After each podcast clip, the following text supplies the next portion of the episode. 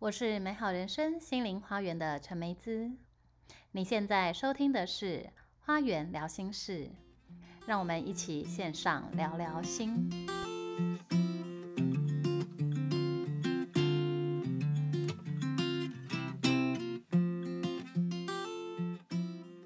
Hello，大家好，欢迎来到《花园聊心事》。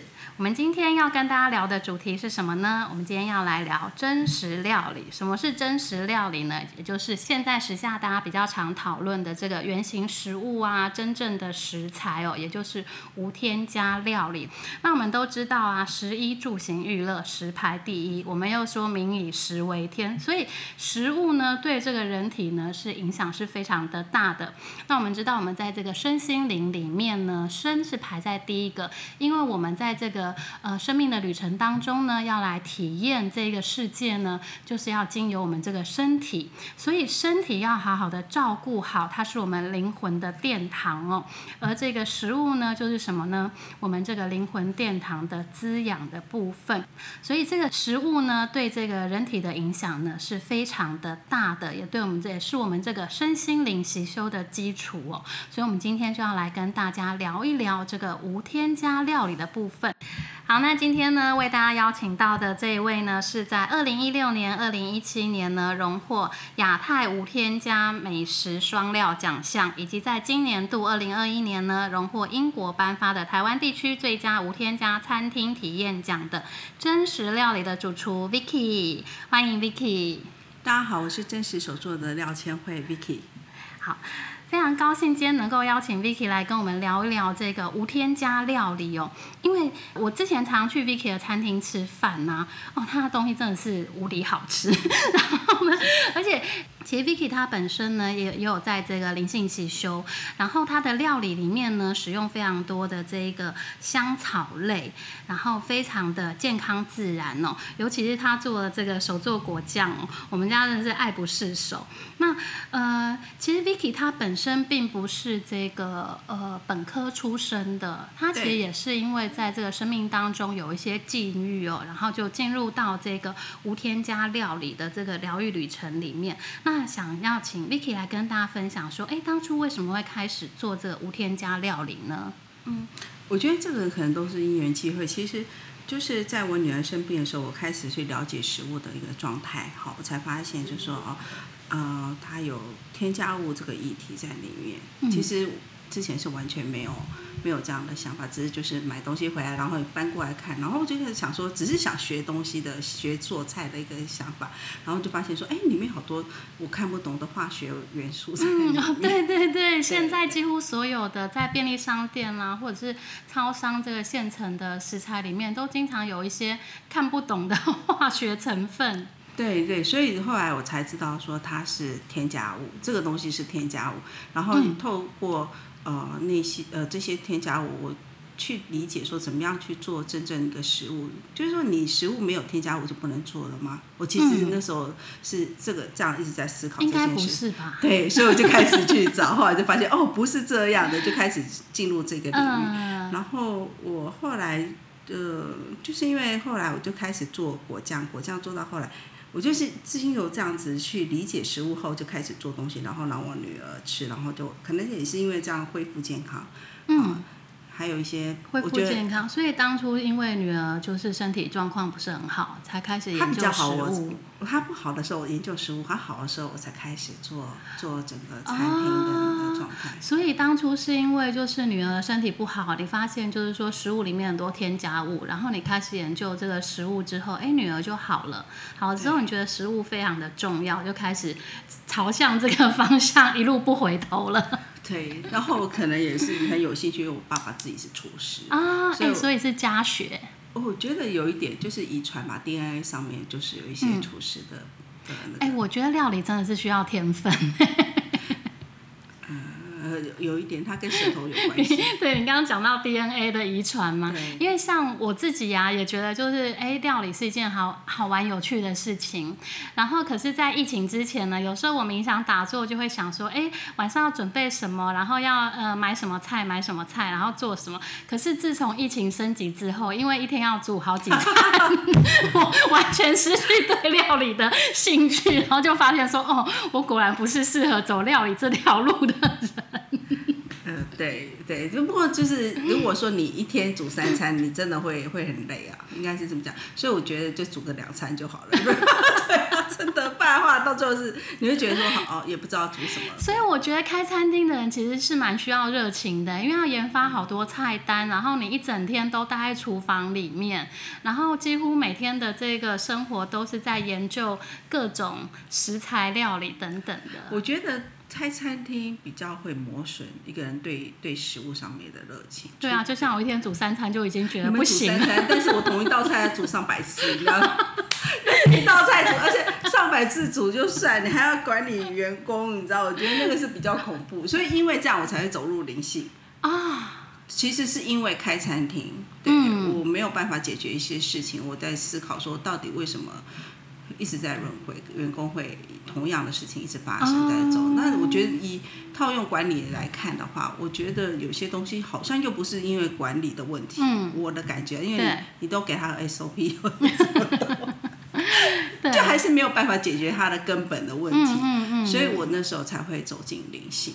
对，哎，我觉得其实每个人进走进灵性的道途都不太一样。不过因为本身有什么样子的天赋，然后这个宇宙就会引导我们怎么去走。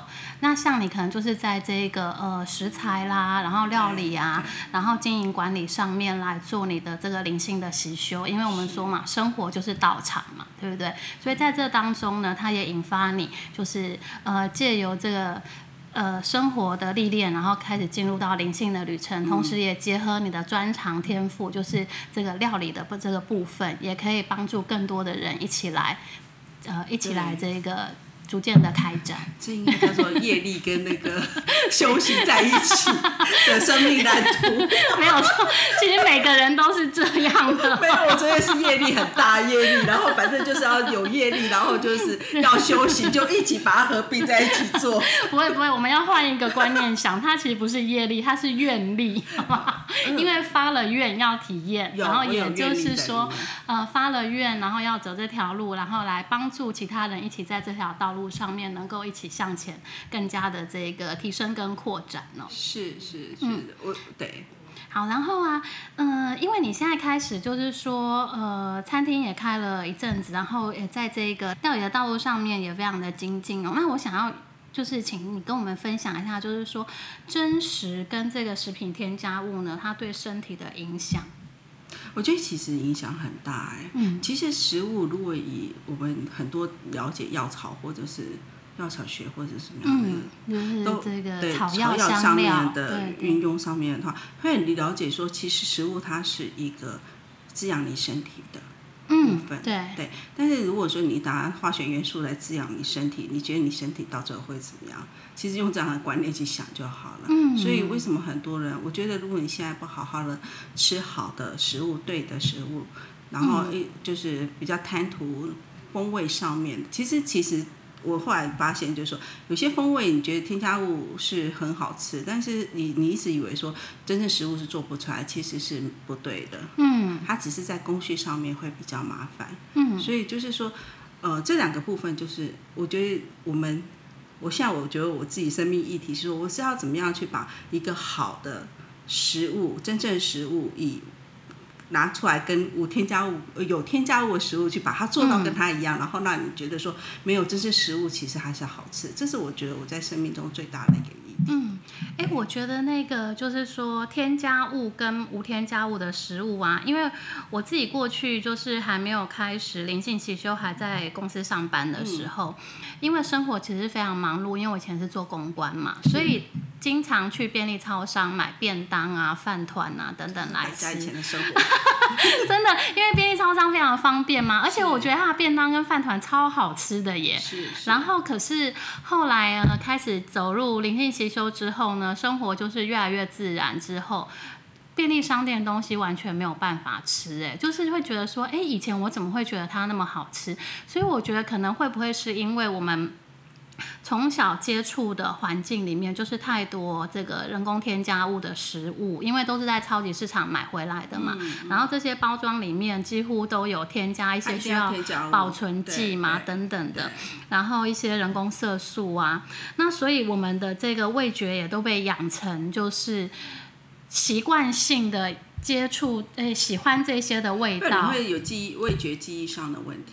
就是你觉得它那是才是真呃对的食物或真正食物，但是过了你如果吃真正食物一阵子以后，你再会回你会回去发现它的食物是死掉的。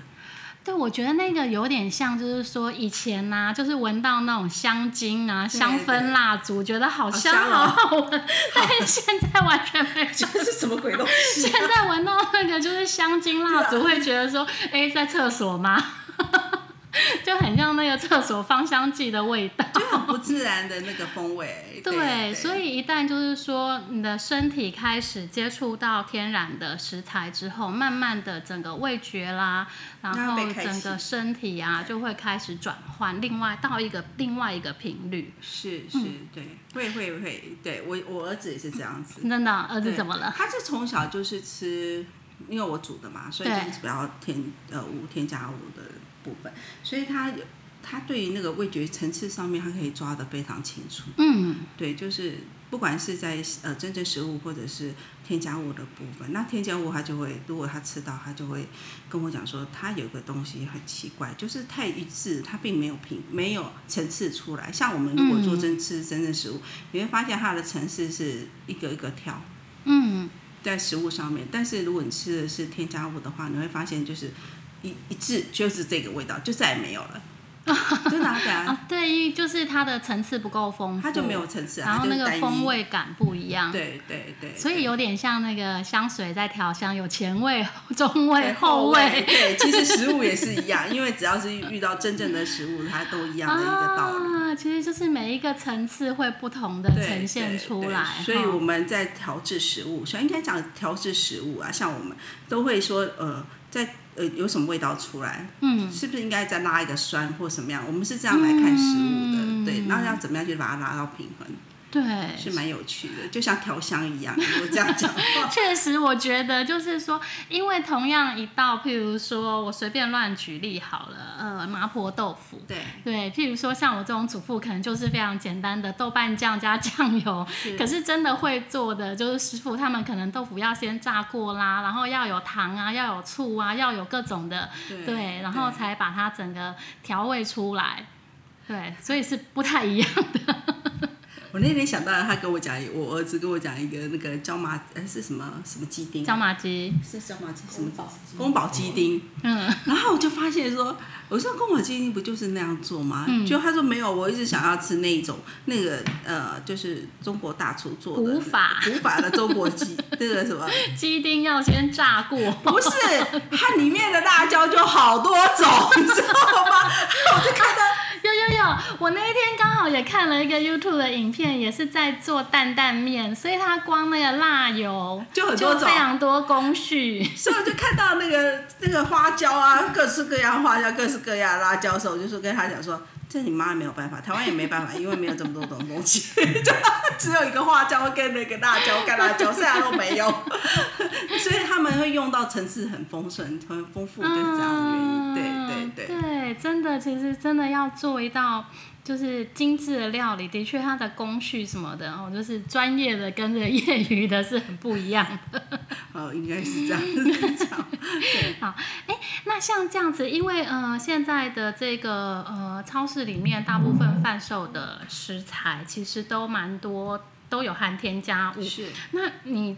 可以建议我们，就是说，假设我们平常在选择食材的时候，如果在这个传统市场啦、超市啦，或者是这个有机店啦，或者是跟小农购买啊，你会比较建议哪一方面？怎么去选购？譬如说，在这些地方，我我觉得还是一样回到一个产品标识的部分，因为现在就是无添加物这个概念已经推推在台湾已经十年了，所以其实无添加物在市场上的在在超市都买得到。嗯你只要去看它的成分标识，他们有时候会故意拿标，就是会拿标章，或者说会上面贴标签说我们是无添加的。嗯我觉得现在反而相对比较好找找得到这样的食材，啊你就直接看它的成分，它成分上面没有化学添加物那一种就是无添加物的。啊，其实真的有些东西是不需要无添加物啦，是真的不需要。只是我不知道以前人是用什么样概念去想说这些事，嗯所以现在回归到很多呃大型的那个酱油厂或什么，他们在做这件事的时候，他们第一个考量也会考量，因为其他加有时候加东西是要也也是要成本比较高，你知道吗？所以他们就会也会回归到说，那如果这样市场上反映他们要的是无添加的，我们做无添加的，所以相对现在这种东西是比较好买得到。然后我觉得小农的话也要看，嗯对小农的话有些。其实它就是喷农药的问题，小农对，对，那但是就是就是选购信任的小，因为有些阿妈他们，我不知道他们会不会拿那个杀虫剂去去，哦对对，但是应该基本上都会会蛮蛮安全的啦。嗯，对对，所以就是其实现在这些食物都算是好买。有机店的话，其实添加物的部分他们会标示说他们可以用哪一些添加物，然后哪一些他们摒除掉。嗯，但他们觉得某像那家叫什么名字啊？某一些呃有机店的连锁，他们会觉得某一些他们是可以接受添加物，那哪一些是不行这样子。所以，但是面粉类的话，其实你们只是他要帮你把关一些，但你自己还是要稍微再看一下。嗯如果你要吃到非常干净，还是要看一下。所以主要还是以标示为主。对，一定要看标识，因为其实那个是政府规定一定要写的。啊，对。好，所以因为现在就是法令的规定，在大部分的这个商品的标示都是蛮清楚的，所以大家如果想要就是呃实践无添加料理的话呢，也可以就是在购物的时候多多注意这个标示哦。对，那呃，刚刚有讲到，就是说你现在主要就是在发展这个手工果酱的部分嘛，对不对？然后也手工果酱其实呢，也在二零一六、一一七年还有今年度也有得到这个奖项，所以、哎你的果酱真的超好吃。好，可是因为果酱其实它的这个糖分非常的高啊，那像然后它又是一个腌制品，是。所以，呃，人体对于这种腌制品或是糖分太高的这种食物，你觉得就是它对健康有没有什么样的影响？我要讲是说，东西都是不要吃太多。嗯，就是像像以前的果酱，它的甜度会拉得很高，非常非常高。就是以前的腌制方式，其实就是用盐、糖还有蒜这三种来做腌制效果。但是就是现在在做果酱的话，我们只会取其中的一个，譬如说我们就只拉它酸度，那甜度我们就不会拉。像以前甜度会拉到七八十，嗯就非常非常甜，或非常非常咸，大豆啊。嗯嗯那现在我们可能会做到只有三分之一的甜度，那我们用别的方式来保存，所以说应该是还好。对，而且东西少量，你你也不是要吃掉整瓶，因为它里面真正食物的部分的话，它其实淀粉质那些是没有的，它就是真正的蔬果。所以你去看，如果真正的果酱，真正食物的果酱，跟一般他们市售上面出来有加到其他的添加物的果酱的话，它其实在营养成分上面它是比较低卡的。嗯，就是就算它加糖，它还是低卡，因为它没有加淀粉。果酱有低卡的 就是卡，它卡路里是比较低的。啊，真正食物的果酱是比较低的。嗯，但是如果你用到的是那种他们有加其他的东西下去，它有淀粉，哦还有什么加，然后它只是用味呃香精下来调味的话，它其实它是卡路里是比较高的。你们可以去看一下，哦可是怎么样才叫做卡路里高跟卡路里低？它有标示啊。大概多少是正常的？没有没有，就是看了我们那我记得我们好像一个分量才一百，是全整瓶才一百多卡或者怎么样？嗯，对，整瓶哦，不是。哦，对，不是那个因为我想说果酱都好没甜哦，有没有，因为其实它就像吃水果，你水果的卡路里是很低，只是加了糖嗯下去而已。对啊，因为我但糖它没有想想象中都加那么多。真的对啊，因为它加的它是用酸来保存，它并不是用甜度来保存。哦，对，但是以前是加很多，我 应该这样讲，以前是要保存他们那个地方会拉很高，但是现在没有。哎，所以是你做的果酱比较没有加那么多糖，还是大部分的无添加就不会加那么多糖？我觉得现在是一个健康观念，我觉得大部分的都不会加因为它有其他的果的，酱，对，它有其他的保存方式，它为什么一定要给你糖加那么多，还要浪费钱？嗯。对，哎，可是像这种就是说手工制的果酱啦，或者是一些调味包啊，那在这个保存期限的部分，会不会就是说比较短？其实如果它有真空的处理的话，嗯好，还有杀菌上面的话，其实是不会的。哦它大概如果像我们是有真空或机器，那大概都可以保存到一年。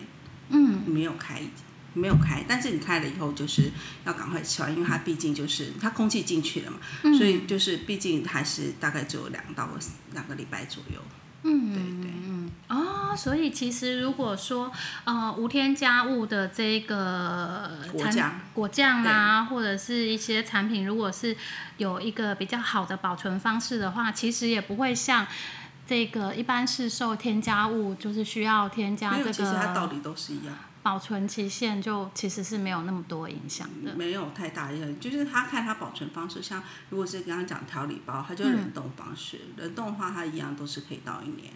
啊，调理对哦，调理包如果无当然是添加也可以到一年。那冷冻啊，就像是你在家冰家里冰东西啊，啊概念对。好，哎，那我们现在啊，就是在疫情期间呐、所以那个如果是无添加的这个料理包啊、果酱啊，其实也都可以放蛮久的。对，所以我们那时候就是在疫情时候，果酱这些就买比较好，跟料理包。嗯嗯对嗯。对。哎，像你本身因为就是有做非常多的这个果酱啊，哎，果酱一般你都建议怎么入菜？我觉得他想要做沙拉，做沙拉，哎，对啊，果酱还蛮多做沙拉，就你直接放橄榄油下去就好啦。橄榄油加果酱。对，它就是酱料、或者优格，你把它加优格以后去做沙拉，它也是一样。嗯对，或者做菜、露菜、中菜放，你只要放下去果酱下去，它就其实就是差不多。就是就是当代替糖吗？不是，呃，像橙汁排骨那一种的，嗯，你就可以用柳橙果酱下去做。哦，哎，我自己是很喜欢你的那个玫瑰酱，我觉得玫瑰酱超好吃的，超开心的啊。就是感觉就是拿来泡茶也很香。对对对对玫瑰玫瑰其实开心了。对对对，哎，那你还有呃，哎，我记得你还有一道果酱是用来煮鸡汤的，啊，对，明目菊花。嗯，那这个里面成分是什么？它其实很简单，就是呃菊花还有枸杞而已，再就是苹果而已。啊、菊花、枸杞跟苹果。那如果就是说要煮一只鸡的话，建议是用多少的果酱？一只鸡的话，我们可能如果这样子的话，我们可能就会放比较多，大概四匙左右，四匙，因为它你不需要它太甜，什么样的匙？汤匙大概十五十五沫喝数，汤的匙，对匙白匙那种汤，中式对汤匙四个汤就匙。十五沫的汤，如果你有两匙的话。哎、那我觉得不会很多哎、你不可以加太多，因为会太甜。因为之前我有买过，我就想说要煮鸡汤，我感觉好像一只鸡要放一罐，没有啦，我就把它丢了一罐进去，然后就觉得好甜哦。对啊，会太甜吧？对，会太甜。对，好啊哎、所以果酱的用途非常的多，可以用来做沙拉啊，然后可以用来泡茶，然后也可以用来拌优格，然后煮汤，然后入菜，有一些甜甜菜啊、橙汁排骨这种，嗯、都可以来使用果酱，它会有一个自然风味的酸甜哦。对对。嗯嗯嗯嗯还有就是调饮料也可以。嗯嗯嗯，好。哎、这样子真的是蛮棒的，所以大家如果想要就是有这个手工果酱的话呢，就可以来这个真实料理来参观一下。Vicky 真的做非常多的果酱哦，各种的，而且会随跟季节也有关系嘛，对不对？对对对，会随着季节推出不一对样的。会随着季节，像呃现在夏天我们就有接骨木嗯，的那个糖浆，然后接骨木糖浆，就是因为就是我家那个接骨木花开了，哇，这是一道魔法料理。然后接骨木就是哈利波特的魔杖。对对，都蛮有趣的，我觉得那个接骨木，嗯嗯嗯，好啊，哎，我觉得就是说，像你这样子的人生历程啊，从一个就是呃外商公司的主管，然后一路到走入这个料理，然后呢，接下来呢，就是在这无添加这边呢获奖无数啊。那对于你来说呢，烹饪对你来说是一个什么样子的意义？我觉得它是一个很很有趣的东西耶，它是一个我我觉得后来你知道我在整个走的过程中，嗯。后来走入灵性以后，我觉得走灵性前面都不简单呐，都大家都是走黑暗期，对，可能会有一些比较多多的人生挫折跟历练。对啊，包含厨房失火。我还记得你那天本来要来上课。对啊，我来上课，就后来带抱着搞在厨房失火，你知道好恐怖。所以我就觉得前面那一段在料理上面的话，我就我自己走的蛮辛苦的。嗯，我自己觉得，我只虽然在研发上面，但是我现在其实是蛮开心的，就是会到后面会有一点。我觉得就是一个享乐的过程。我已经在研发东西，跟我儿子两个，这是在门测试产品的时候，我们会觉得它是一个非常有趣的东西，是这个类似玩乐的的一个过程。但是在前面真的走的好好辛苦，觉得说怎么会有这种这么恐怖的事情？厨房失火，对啊。但是真的是就是在灵性的道路上面走到后来，你会觉得你会看到说，哦，原来它真的就是你的兴趣。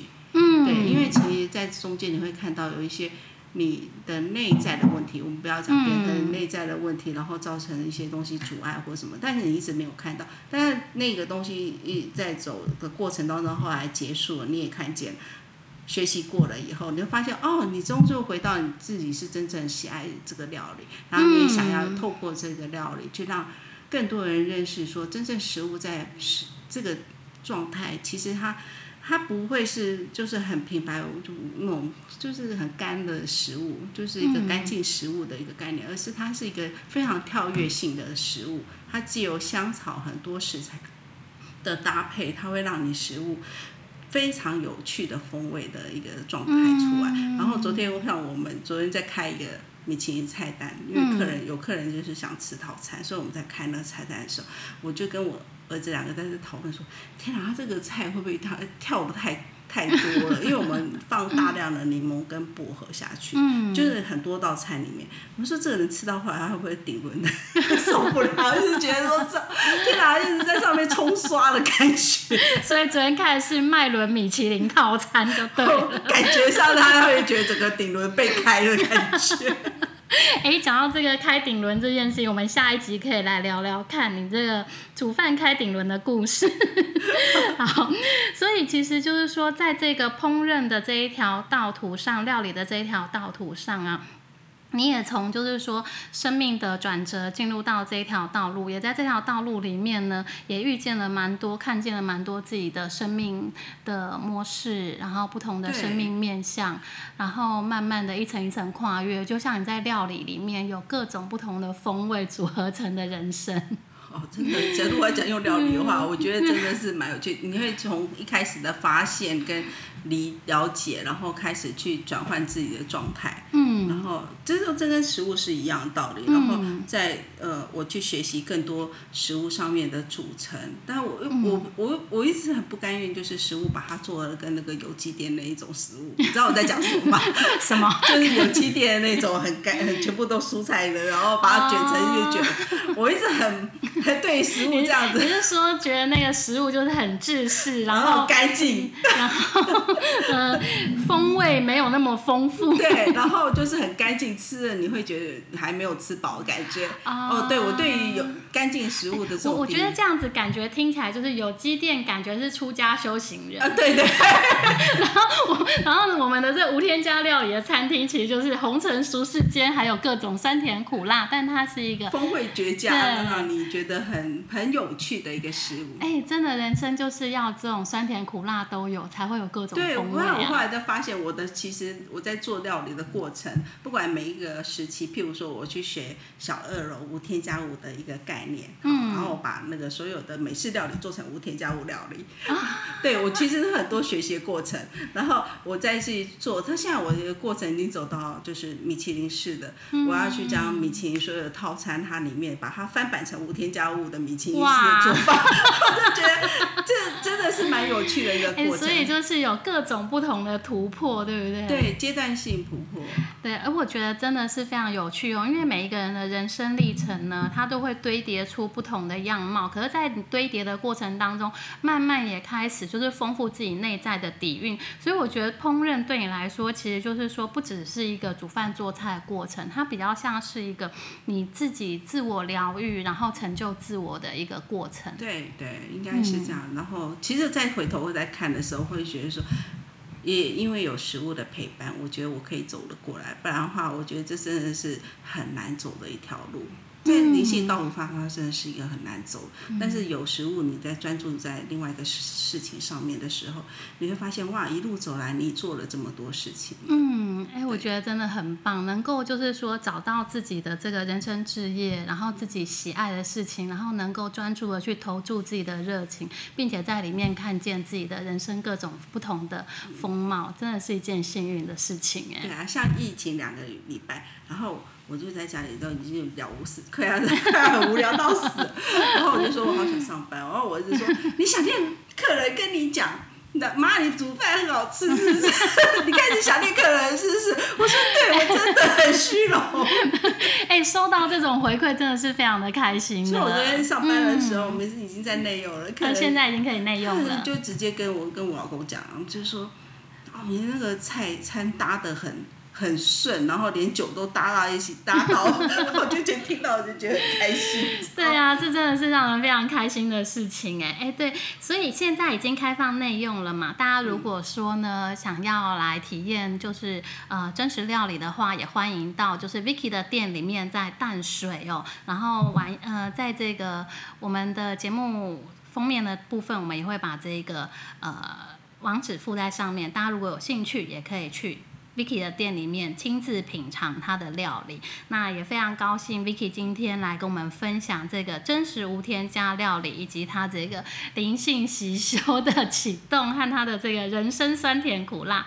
谢谢 Vicky，谢谢谢谢老。师，好，我们下次呢再跟 Vicky 聊下一集，我们会继续聊这个关于灵性和烹饪的部分，大家敬请期待。好，那今天非常感谢 Vicky 来到节目中，我们一起跟大家说声再见，拜拜。拜拜